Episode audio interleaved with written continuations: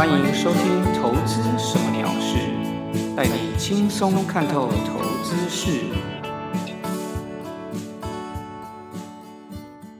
Hello，各位朋友，大家好，我是 Tony 哥。这一集是《投资什么鸟事》的第四十三集。今天因为临时家里有些事情要处理，所以比较没有时间聊一些其他的主题。因此这一集节目就简单分享一下盘势看法以及个股操作状况喽。OK，我们就开始今天的节目吧。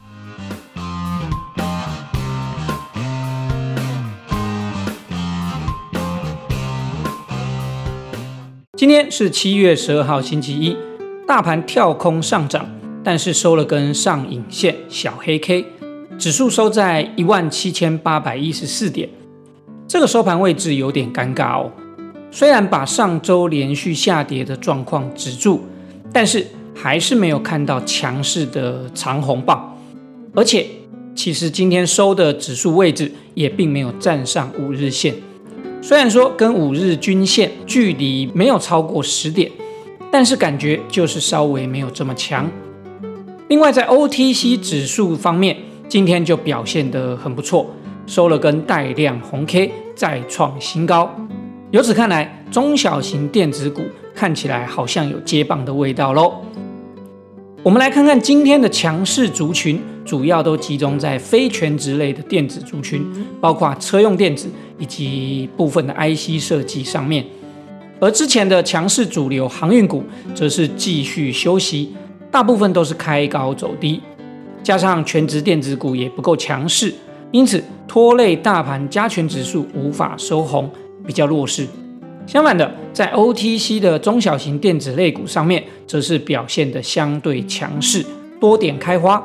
资金似乎看起来有想要从之前的主流航运股移出来，往电子类股的状况哦。也因此，OTC 顺势收了根带量的长红，也就还能够维持住多头的气势。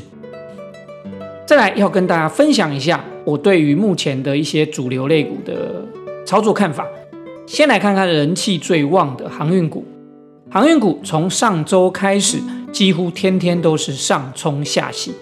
不是开高走低以后再拉高，不然就是开低拉高以后再杀，反正就是浪很大，船晃得很凶。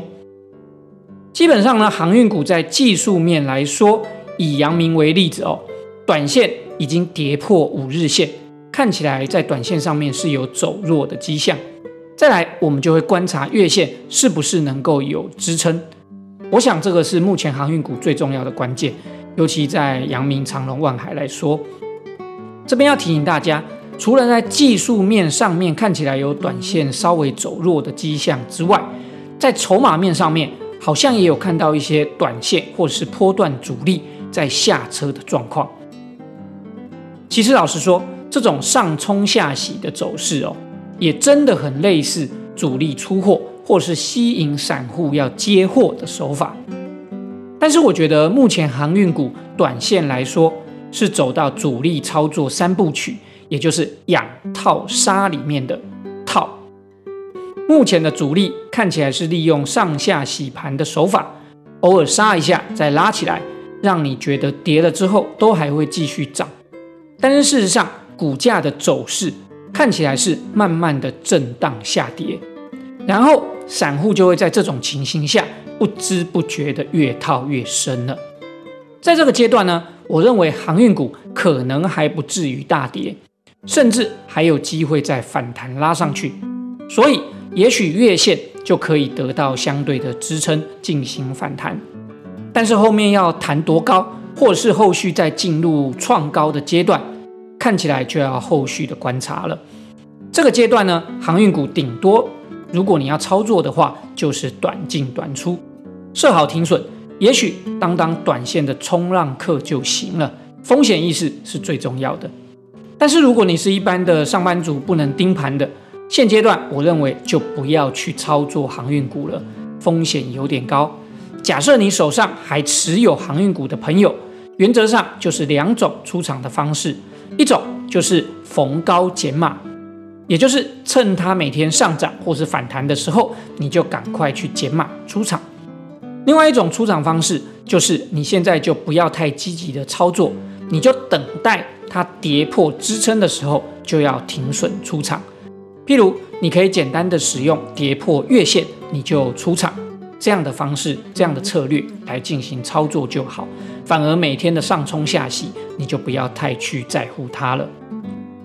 再来，我们看到钢铁类股，钢铁类股的话，我认为比航运的风险稍微低一点。理由是，钢铁已经经过回档整理过了，所以筹码上面不像航运股看起来这么凌乱，或是正在出货的状况。未来呢，如果大家对钢铁股还有兴趣的朋友，可以找相对强势的个股观察布局。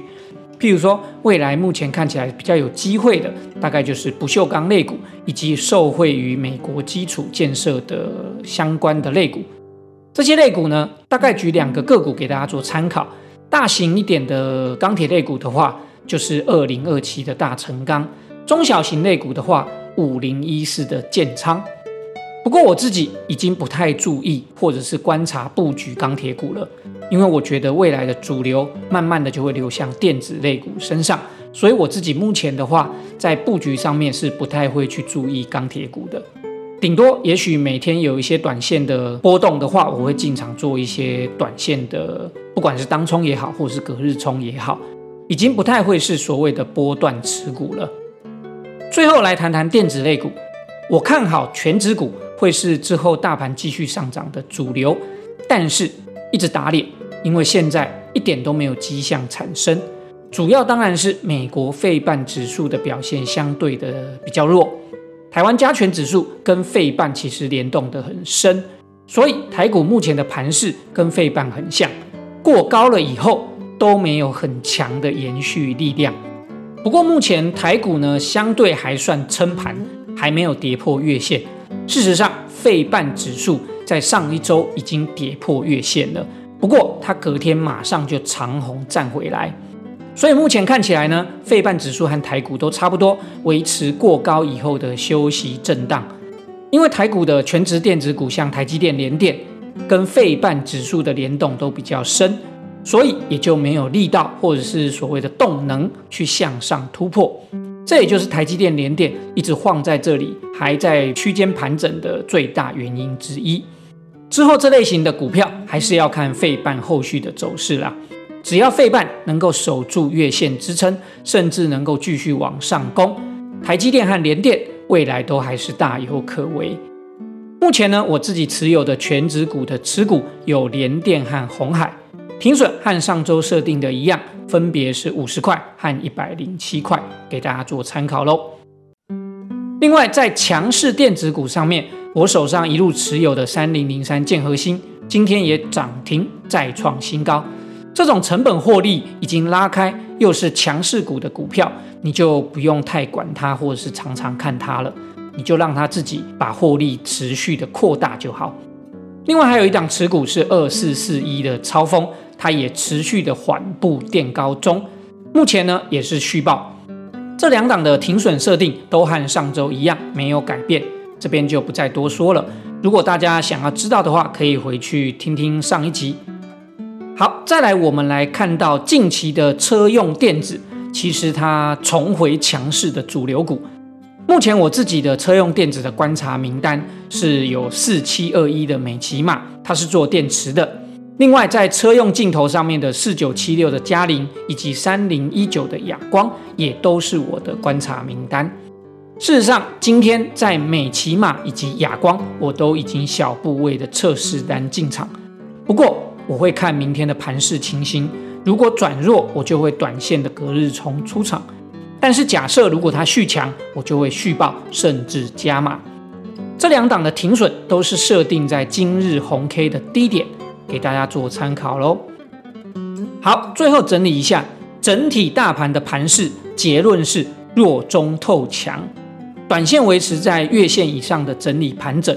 未来这个盘势要上涨还是要下跌？最后还是要去观察美股的脸色啦。另外，在技术面上面来说呢，台股短线的多空分界就是在月线，只要月线的支撑没有跌破，后市都还有机会继续上涨。另外，资金主流看来要从航运慢慢的转向电子股了，